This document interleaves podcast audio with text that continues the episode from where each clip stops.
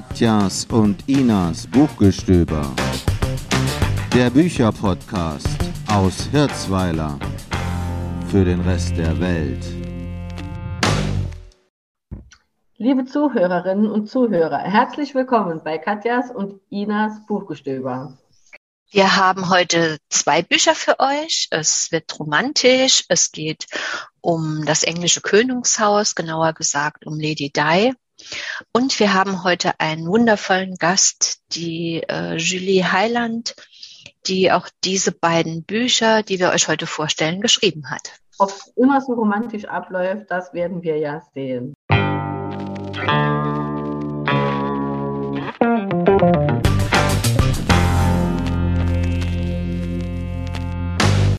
Ja, ja, liebe Ina, in der letzten Zeit habe ich äh, eigentlich viele Bücher gelesen, die sehr äh, schwer waren, äh, die schwierig zu lesen waren, auch nicht immer so schöne Themen. Wir haben ja auch viel gelesen über, was weiß ich, Klimawandel und Krimis, Blutrünstiges haben wir gelesen, ja.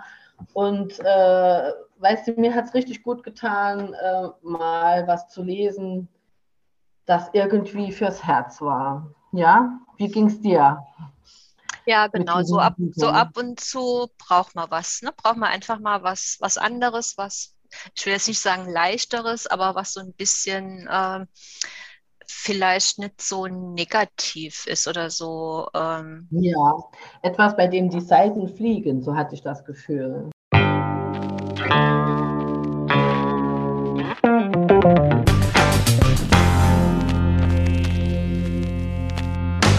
Vielleicht sollte man noch als Kommentar abgeben, wir arbeiten ja. heute in einer Corona-konformen Situation. Das heißt, wir sitzen diesmal nicht zusammen in unserem Tonstudio beziehungsweise in meinem genau. Arbeitszimmer, sondern äh, haben uns über Videokonferenz zusammengeschaltet.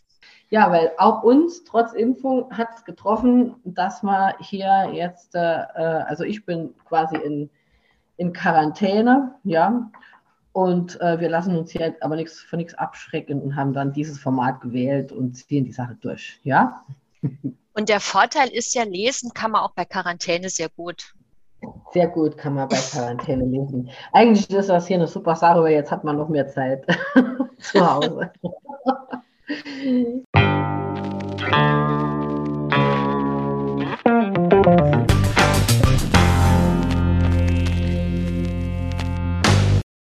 Dann fangen wir an mit dem ersten Buch. Und zwar ist das von der Julie Hilgenberg, Das Mädchen aus Glas. Das ist äh, eine Schriftstellerin, die unter einem Pseudonym schreibt. Soll, soll ich es jetzt schon verraten? Ja, oder noch kannst du ruhig schon ja, ja, kannst du ruhig verraten. Ja, ja. Und das ist eben die Schriftstellerin, die wir auch nachher interviewen werden. Und zwar ist das die Julie Heiland.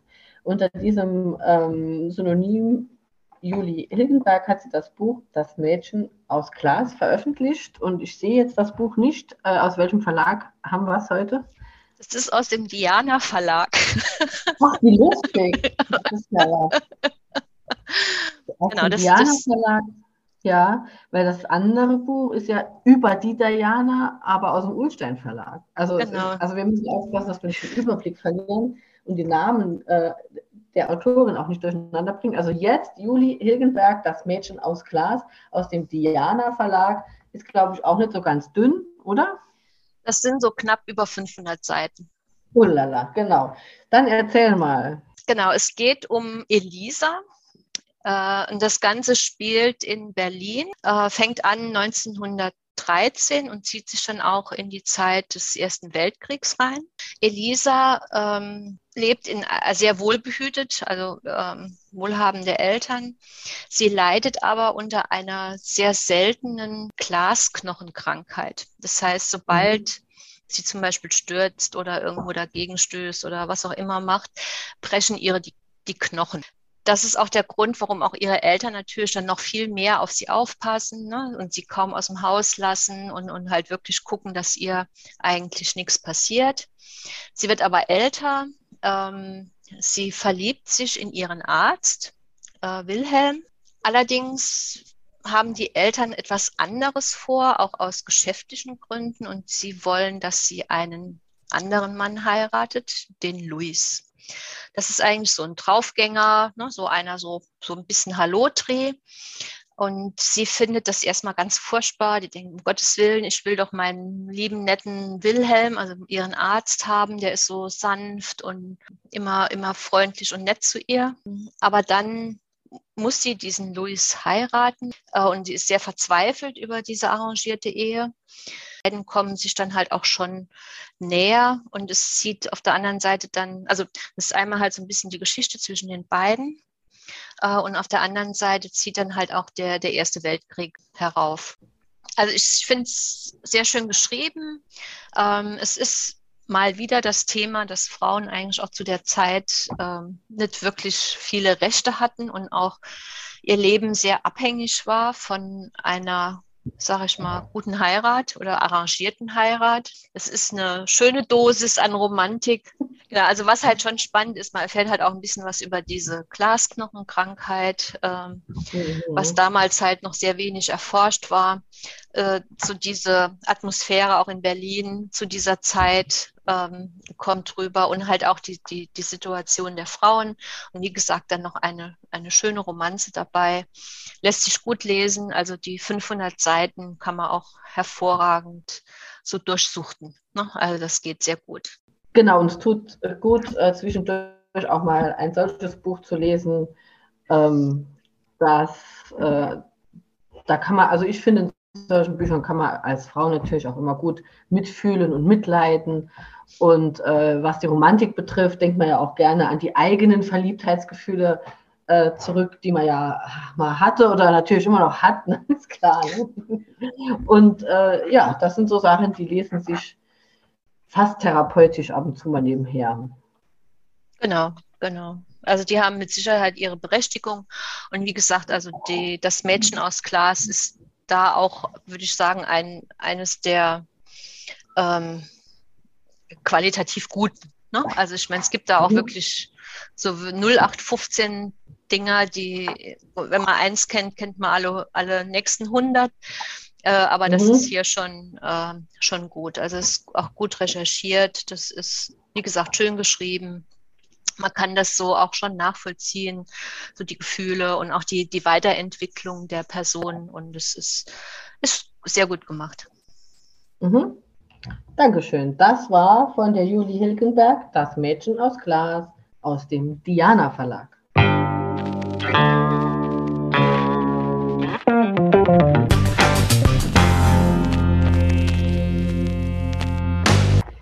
Gut, und jetzt kommen wir zu Diana. Zu Diana, genau. Das haben wir hier. Das ist ein schönes Buch, das heißt äh, Diana, Königin der Herzen von Juli Heiland. Das Buch ist erschienen im äh, Ulstein Verlag. Ulstein, das sind die mit der kleinen Eule drauf. Und ähm, das Cover zeigt natürlich die Diana, die Königin der Herzen, in der Stadt ihres Lebens und Wirkens in London.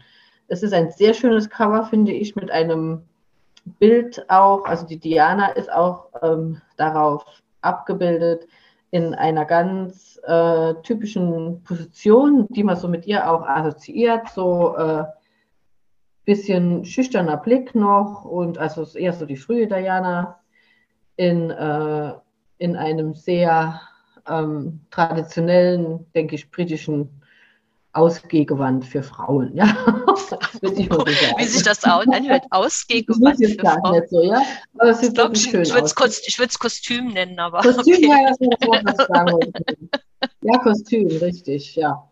Genau, und äh, dieses Buch hier, Diana, Königin der Herzen, ist in dieser Ulstein-Reihe erschienen, äh, in der es auch noch weitere Bände gibt über Frauen, die äh, Geschichte schrieben, ja, die Geschichte schrieben und die Ikonen ihrer Zeit, die Geschichte schrieben und die, die Welt veränderten. Ja, das, das ähm, hat man vielleicht schon gesehen. Da gibt es eins über die Madame Curie, über die Audrey Hepburn zum Beispiel und über viele andere auch, also auch über das Fräulein Mozart zum Beispiel, also auch so Paarungen, äh, von denen man eher eigentlich so in der Geschichte die Männer kennt, werden hier auch, wird hier auch die weibliche Sicht beleuchtet und zwar auf eine sehr eingängige Art. Äh, es sind Romane, also sind ähm, quasi fiktive Biografien, die aber auch sehr eng, so eng wie es geht, natürlich an der wahren Geschichte sind. Das ist hier bei dem Buch Diana Königin der Herzen auch so. Es wird quasi biografisch ähm, erzählt von ihrer ähm, Jugend an bis zu ihrem Tod, ja, ähm, von ihrer späten Jugend an kann man sagen, äh, ungefähr von dem Zeitpunkt, äh, zu dem sie sich für den Prinz Charles tatsächlich zu interessieren beginnt.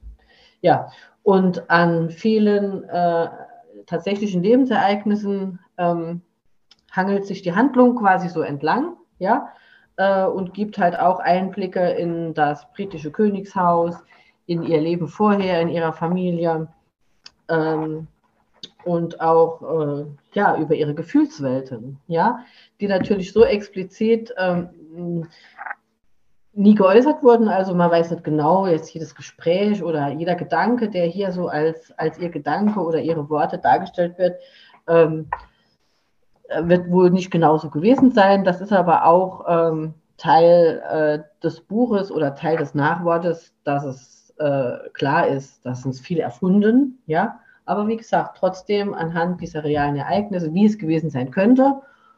Und äh, ich hatte wirklich so den Eindruck, ähm, ja, das könnte so gewesen sein. Auch diese ganzen Momente, wenn keine Kameras dabei waren.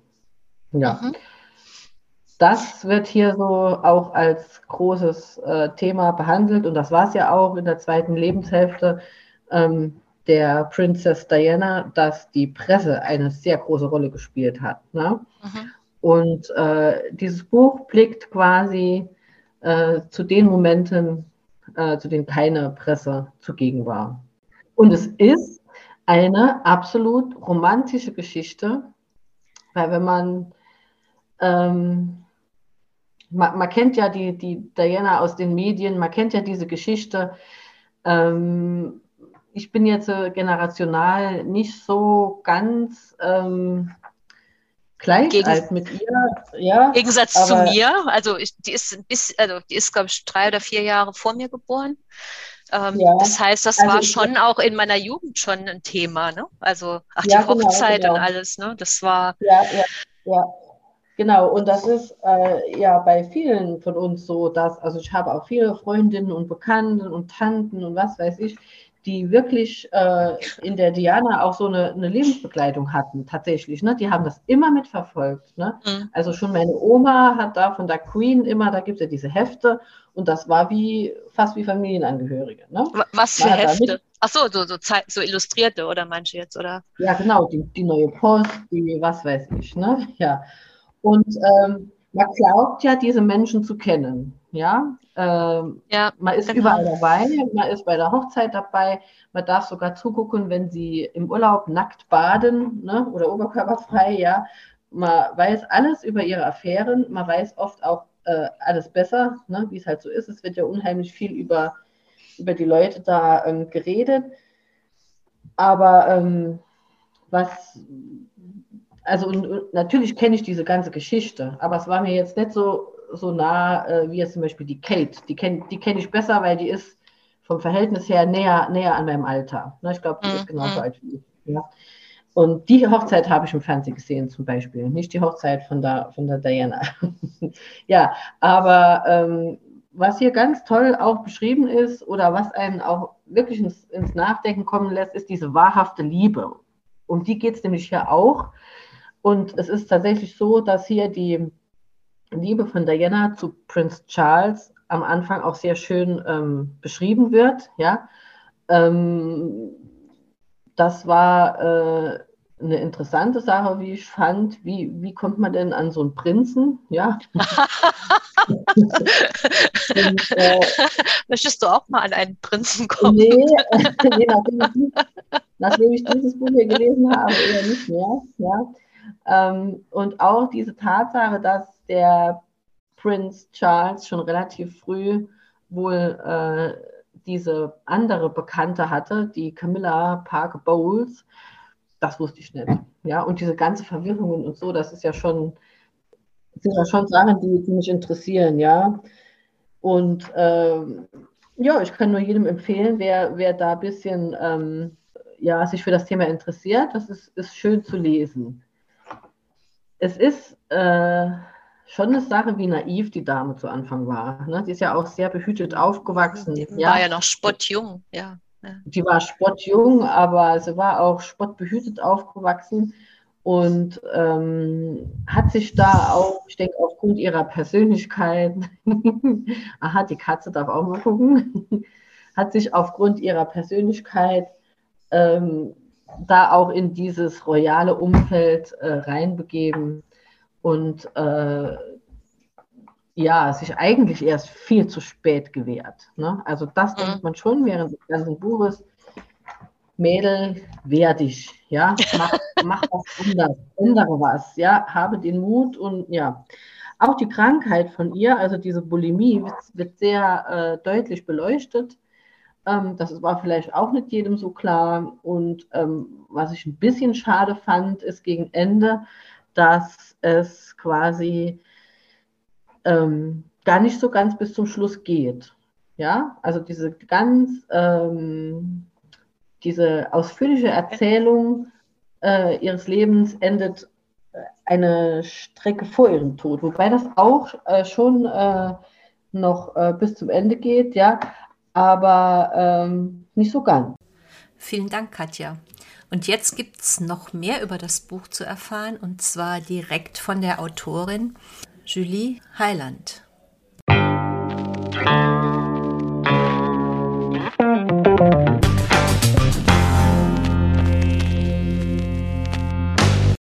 Dann äh, begrüßen wir heute mal ganz herzlich unsere Interviewpartnerin, die Julie Heiland. Ähm, wir haben schon über ihr Buch gesprochen, Diana, Königin der Herzen, und freuen uns, dass wir jetzt mit ihr persönlich noch sprechen können. Herzlich willkommen, Juli. Dankeschön, ich freue mich sehr. Danke. Die Julie ist uns auch jetzt live zugeschaltet aus, ähm, wo hast du gesagt? Auch in einem Dorf, nicht wahr? Genau, das Dorf heißt Tanning und ist in der Nähe von München, ungefähr 30 Minuten davon entfernt. Vielleicht kennt man noch Bad Tölz, das ist noch Bad ein bisschen bekannt. Ja, ja, ja, ja, Genau, da in dem Eck. Okay. Das ist eine sehr schöne Gegend eigentlich, oder? Ja, traumhaft. Ich bin immer sehr gerne dort auf dem Land draußen und genieße die Natur und den Blick auf die Berge. Und das ist einfach, einfach so ein Ruhepol für mich. Mhm. Ist es auch ein guter Ort äh, zum Schreiben? Auf alle Fälle. Ich, ich merke immer, dass ich, wenn ich rausgehe und mal einen Spaziergang mache, dass das einfach hilft, den Kopf frei zu bekommen. Und man kommt halt hier sehr zur Ruhe. Und das, das hat man jetzt in der Stadt nicht so mhm. unbedingt natürlich. Und deswegen schreibe ich hier sehr gerne. Sehr gut, ja. Wie bist du dazu gekommen, dieses Buch zu schreiben? Da würden wir uns freuen, wenn du mal erzählst. Sehr gerne. Das habe ich meiner Lektorin zu verdanken beim Ullstein Verlag, die ja schon meine bisherigen Bücher kannte und ich hatte ja auch den zweiten zuvor beim Ullstein Verlag gemacht und sie, wir hatten mal ganz zufällig eben über Diana gesprochen und äh, weil ich, ich weiß gar nicht mehr, wie wir damals draufgekommen sind und es war einfach nur so am Rande mal erwähnt. Und dann kam der Verlag auf die Idee, weil der Ulstein Verlag hat ja diese Ikonenreihe, dass man mhm. auch ein Buch zu Diana machen könnte. Und meine Lektorin hat sich daran erinnert, dass ich mal eben in einem Gespräch erwähnt habe, ah ja, das ist ja auch eine unfassbar tolle Frau und ich ähm, finde sie eben sehr, sehr faszinierend. Und dann rief sie mich an und fragte, ob ich mir vorstellen könnte, einen Roman über dich zu schreiben. Das heißt, es war mhm. ein großes Glück, dass, dass sie sich daran erinnert hat und natürlich mhm. auch, dass, dass sie mir das zutraut, weil das natürlich auch eine, eine riesen Herausforderung war. Und ich erzähle da auch immer ganz gerne die, die Geschichte dazu, weil damals, als sie mich anrief, das war im Sommer des, des letzten Jahres. Ähm, genau, und ich war da gerade am Ätna mit meiner Schwester und wir, wir sind den, den Vulkan hochgewandert und da ist ja wirklich absolut nichts und es war unfassbar anstrengend und ich hatte einen Hunger und ich war müde und da klingelt mein Telefon und es war eh so, wieso habe ich hier überhaupt Netz? Und wie es dann immer so ist, dann ist die Arbeit dran, so in den seltsamsten Momenten. Und als ich dann ihm gefragt wurde, ja, Julie, könntest du dir vorstellen, diesen Roman zu schreiben? Ich, ich habe erst gar nicht glauben können, was ich da mhm. gehört habe und habe dann natürlich auch gleich irgendwie so innerlich Panik bekommen, weil ich mhm. mir irgendwie gedacht habe, oh mein Gott, Diana, mhm. das ist ja eine solche Ikone eben. Jeder verbindet sofort was mit ihr, jeder hat ja. sofort Erinnerungen an sie und das dann in einen Roman fließen zu lassen, das ist, dachte ich mir schon, oh mein Gott, das ist eine solche Herausforderung, ob ich das meistern werde. Mhm. Aber ich habe zugesagt. Ja. Und wir, wir, und wir können verraten, dass du es gemeistert hast. Ja. Dankeschön. Ich habe mal irgendwann gelesen, dass wenn, wenn man vor etwas Angst hat, genau dann sollte man es eigentlich machen, weil da entstehen dann meistens die besten Sachen daraus. Und deswegen habe ich dann damals zugesagt und ich glaube auch, dass dieser Roman tatsächlich einer, einer meiner besten ist, die ich bisher geschrieben habe. Ja, das mit der Angst, das kann, da kann ich zustimmen. Das habe ich auch schon gehört, ne? dass die Dinge, die man dann ein äh, bisschen, ja, wo man Angst hat, die bringen einen auch weiter, finde ich. Ne? Genau, ja. Ja, und es ist ja mega, dass ein Verlag anruft oder dann die Lektorin anruft und, und so, ein solches Projekt vorschlägt, ja. Das, äh, Absolut. Äh, ja, das kann, ja, genau. Jetzt ist es so, hast du denn, äh, du hast gesagt, ähm, dass du die Diana immer schon äh, bewundert hast und auch, äh, also sagen wir mal, ihre, ihr Leben mitverfolgt hast. Hast, hast du denn, ähm, denke ich, trotzdem viel recherchieren müssen zu dem Thema? Ja, das war unfassbar viel Recherche, weil ich mich ja irgendwie in diese ganze, in diese ganze royale Welt einfühlen musste. Und das natürlich auch eine Welt ist, die man sich jetzt so als Kind, dass ich auf dem Land groß geworden bin, jetzt natürlich im entferntesten erstmal nicht vorstellen kann. Und dann, es war aber nur der Anfang. Dann geht es ja weiter mit Diana selber. Eben, sie war ja so eine unfassbare Persönlichkeit mit einer so dramatischen Geschichte und da muss man sehr, sehr viel lesen, sehr, sehr viel Dokumentationen anschauen, um einfach sie zu begreifen, um auch so Kleinigkeiten herauszufinden, wie sie sich bewegt, wie sie reden würde und damit es einfach sehr authentisch wird. Und gleichzeitig ist es natürlich auch mit Diana nicht getan, sondern ich musste natürlich auch Biografien lesen zu Charles und zur Queen, mhm. weil auch diese Figuren kommen natürlich im Roman sehr oft vor und müssen stimmen. Da kann ich nicht anfangen zu erfinden und so, ja, die werden schon so gewesen sein. Das langt oh. da nicht, sondern mhm. das, mhm. das muss dann schon stimmig sein und authentisch sein. Ja, und ich denke, gerade über diese Familie gibt es unheimlich viel Material, nehme ich mal an. Ja? Ja, da, da gibt es sehr viel zum Glück und eben auch viel Filmmaterial, um dann wirklich zu, zu sehen, wie Diana sich, sich eben auch bewegt hat. Mhm. Und ähm, sie, sie, hat ja so eine ganz eigene Art auch zu sprechen gehabt und immer so den, den Kopf leicht schräg zu legen und so. Das ist, das ist ja genau das, was man, was sie ausmacht und was man dann vor Augen sieht. Und das war mir ganz wichtig, dass dass man sie, wenn man den Roman liest, sofort vor Augen, vor Augen hat.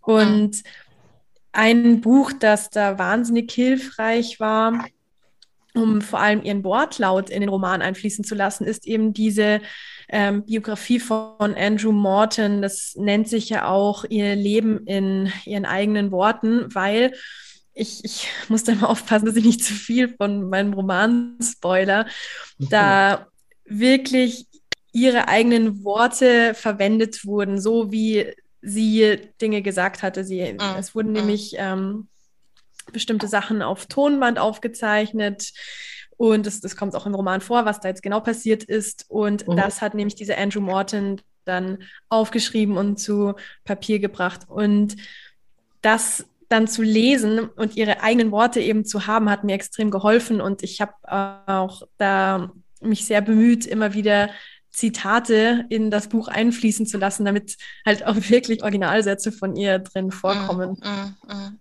Und ich denke, das macht es auch schwierig oder was heißt schwierig oder vielleicht auch spannend, dann zu sehen, wo hört die Fiktion auf und, und was ist wirklich historisch belegt irgendwo. Ne? Also ich denke, das ist dann wahrscheinlich ein sehr fließender Übergang. Ne?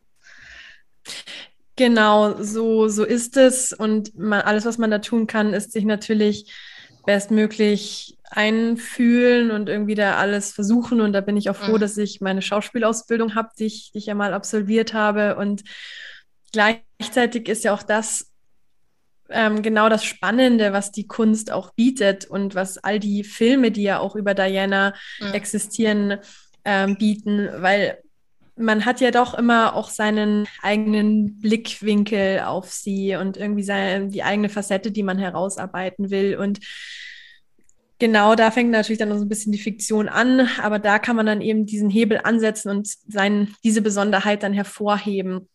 sieht man ja auch beispielsweise an, an dem aktuellen Spencer-Kinofilm, der jetzt in, der gerade läuft. Ich ähm, der erzählt ja nur drei Tage, glaube ich, aus ihrem Leben kurz vor der Entscheidung, ähm, als sie sich eben dazu entscheidet, die, ähm, sich scheiden zu lassen und die, die, royale Familie zu verlassen. Und das ist ja auch alles höchst fiktiv in dem Film, aber mhm. trotzdem authentisch, weil man sich denkt, so, ja, es kann halt schon sehr, sehr gut gewesen.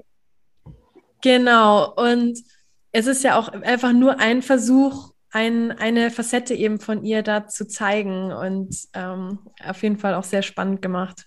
Mhm. Gab es denn für dich äh, jetzt im Laufe der Recherche, sagen wir mal, überraschende Fakten, die du rausgefunden hast über sie, etwas, das du vorher nicht so erwartet hast oder nicht gewusst hast? Ja, gab es mehrere. Ich glaube, das, was mich am meisten überrascht hat, war tatsächlich, wie, mh, mm, ich, ich sage jetzt mal, ungeheuerlich ihre Geschichte doch war. Ich meine, jeder hat irgendwie was mitbekommen von wegen äh, Affäre natürlich, die, die Affäre von Charles mit Camilla etc. Aber dann die, die geballte Biografie zu lesen und dann ähm, ich, ich mag es eben immer nicht so, so viel spoilern, aber dann eben die Affäre, dann man, man, man wird auch von ihrer Bulimie wissen, beispielsweise, man wird vielleicht noch wissen, wie alleingelassen sie wirklich von der königlichen Familie gewesen ist. Und da häuft sich immer mehr an. Und ich, ich saß so oft während des Lesens dieser Biografie dann da und dachte mir, das ist ja wirklich nicht, nicht auszuhalten. Und mhm also das war mir nicht bewusst, wie ähm, unfassbar eben diese ganze Geschichte dann doch ist in ihren, in ihren Ausmaßen. Mhm. Ja, und das habe ich auch beim, beim Lesen, genau das Gefühl hatte ich auch. Ne? Man hat so das ein oder andere gewusst, aber in, in der Kombination oder manche Situationen, wie gesagt, zu viel spoilern wollen wir nicht, aber mhm. wo ich dachte, mein lieber Mann, was, was, äh, ja, was hat der Charles sich alles erlaubt, ja, und wie rigide ist dieses äh, royale Gebilde, ja, dieses Königshaus, ja. Absolut. Das sind ja äh, unmenschliche Verhältnisse, ja, auch irgendwie. Genau, man, man stellt sich das ja oft einfach traumhaft vor und deswegen ich ich habe auch irgendwie absolutes Verständnis mit der mit der jungen Diana, die ja noch so einfach ein ganz naives, liebenswertes junges Mädchen anfangs ist und sich irgendwie so ihr, ihr eigenes persönliches Märchen ausmalt. Das, das kennt ja jeder von sich. Mhm. Und halt absolut gar keine Ahnung hat, in, in was sie da hineingerät und sich eigentlich nur eine Art Familie wünscht, aber in einen goldenen Käfig kommt, der wirklich eiskalt ist und wo es eigentlich kein Mitgefühl gibt. Mhm. Und das, glaube ich, stellt man sich ganz anders vor, wenn man ja immer so die, die glänzenden Bilder sieht, ja auch heutzutage noch, einfach die, die Traumpaare, die Royalen und so, das, das sieht ja alles wirklich königlich aus. Und ähm, aber auch beispielsweise Charles war eine, ich, ich drücke es mal sehr positiv jetzt aus, eine sehr, sehr faszinierende Persönlichkeit, als ich über ihn gelesen habe. Und weil, also ich, ich dachte, man, man weiß ja auch so ein bisschen was über ihn, aber auch ganz viele Zitate, die in dem Roman vorkommen, wie beispielsweise sagt er ja einmal dann ähm, zu seiner Mutter und der Königin Mutter, in, als sie ein, äh, ihr seinen Garten besichtigen, die Pflanzen sind ein verdammtes Stück größer, weil ich es ihnen befohlen habe. Was sagt das denn über ihn aus? also, was, was, was denkt der Mann denn von sich?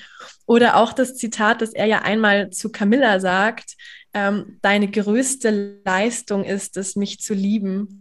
Oh, so, okay. Was, oh okay. Gott, also, und das dann alles zu, zu lesen, schwarz auf weiß zu haben, dass er das wirklich mal gesagt hat, das wirft natürlich nochmal jetzt einen ganz anderen Blick auf ihn und ich habe ein völlig neues Bild von ihm. Ich mag ihn absolut nicht verteufeln und ich hoffe auch, dass mhm. das im Roman an manchen Stellen rüberkommt, dass auch er seine Geschichte hat, dass man auch mit ihm Mitleid haben kann, mhm. weil er nie Liebe erfahren hat von seiner Familie mhm. und so weiter. Das heißt, man kann auch ein gewisses Verständnis für ihn haben. Und ähm, ja, aber deswegen auch da faszinierender Einblick, viel über Charles mhm. gelernt. Ja, ja. Und über Pflanzen. Ja, genau.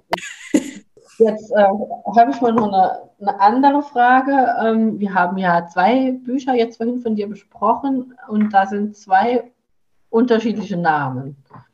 Ja? Sind genau. das äh, dann alle deine Namen oder gibt es noch mehr? Und ähm, wie, suchst du, wie suchst du die Namen aus? Oder suchst du die Namen selbst aus? Ja. Ja, genau. Die Namen suche ich selbst aus. Mhm. Und es gibt aber gewisse Kriterien, sage ich mal. Und zwar okay. ein, ein Kriterium ist, es darf jetzt nicht zu abgehoben sein. Also wenn ich jetzt da irgendwie was ganz Künstlerisches nehmen würde, wie Lilly Beet, de la Tour oder sonst was, wenn ich irgendwas einfallen lassen würde, das, da würde der Verlag sagen, nee, Frau Heiland, bitte irgendwas auf dem Boden gebliebenes.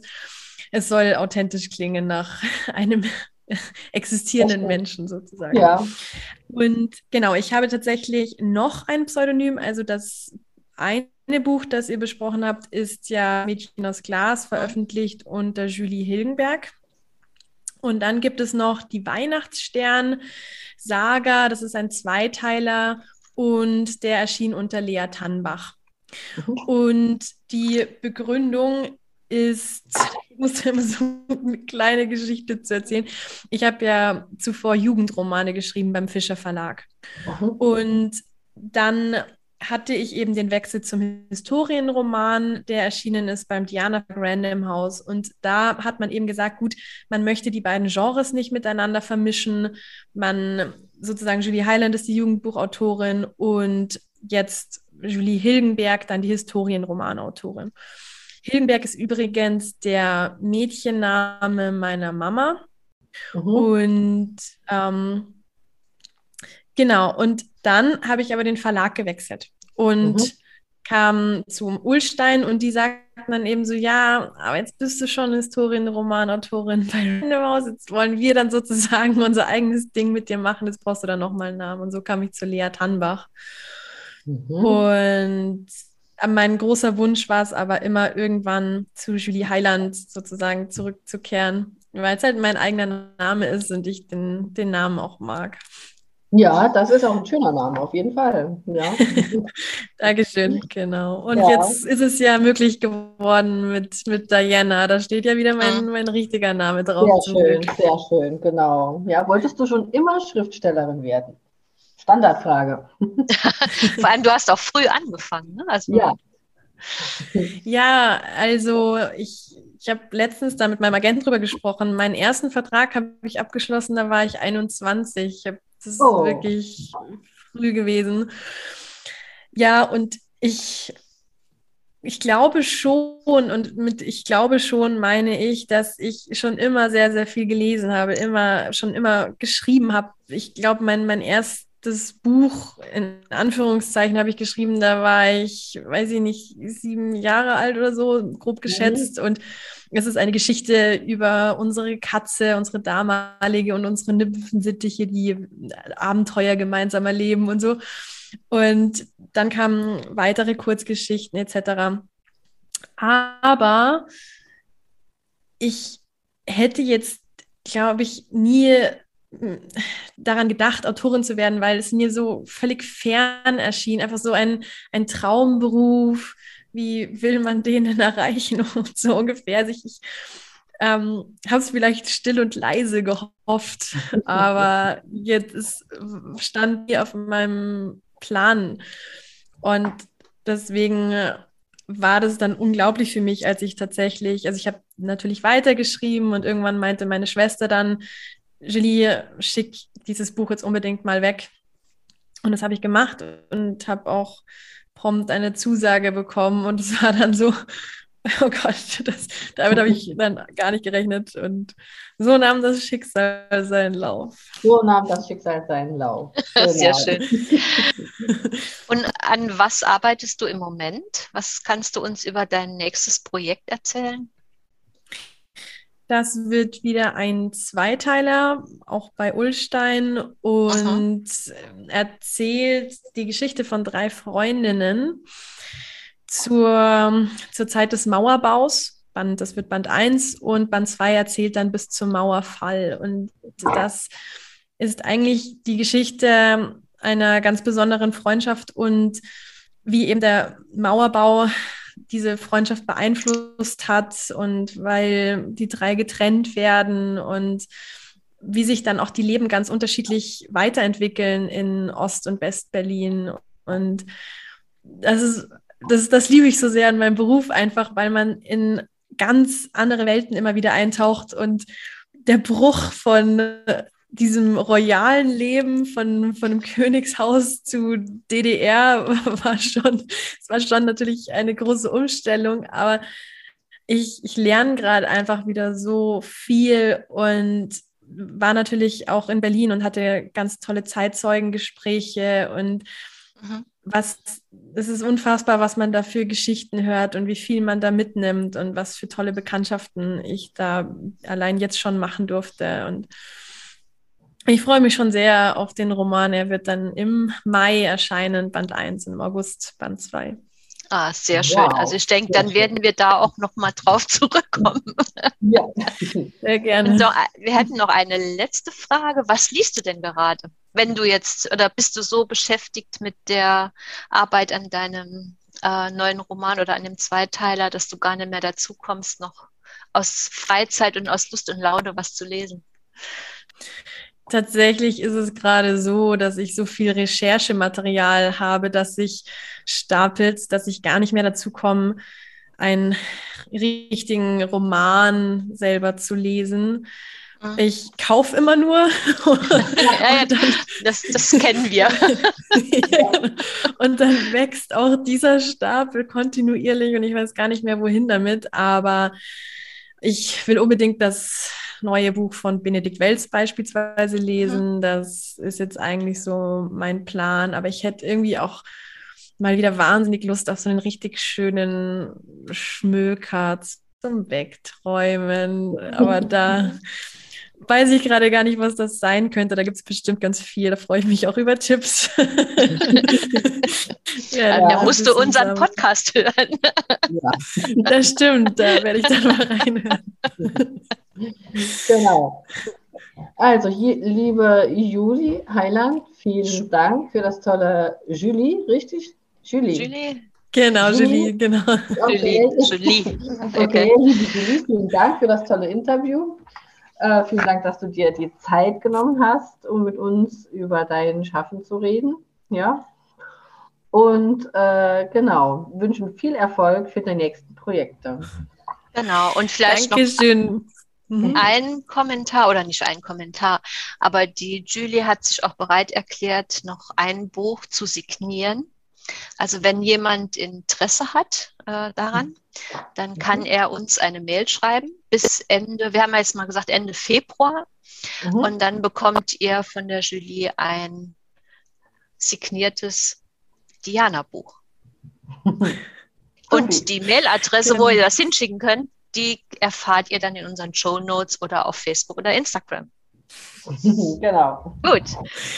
Genau, auch von meiner Seite vielen lieben Dank, dass ich dabei sein durfte bei eurem Podcast und ihr euch auch Zeit für mich genommen habt. Sehr gerne, sehr gerne. Vielen Dank. Danke.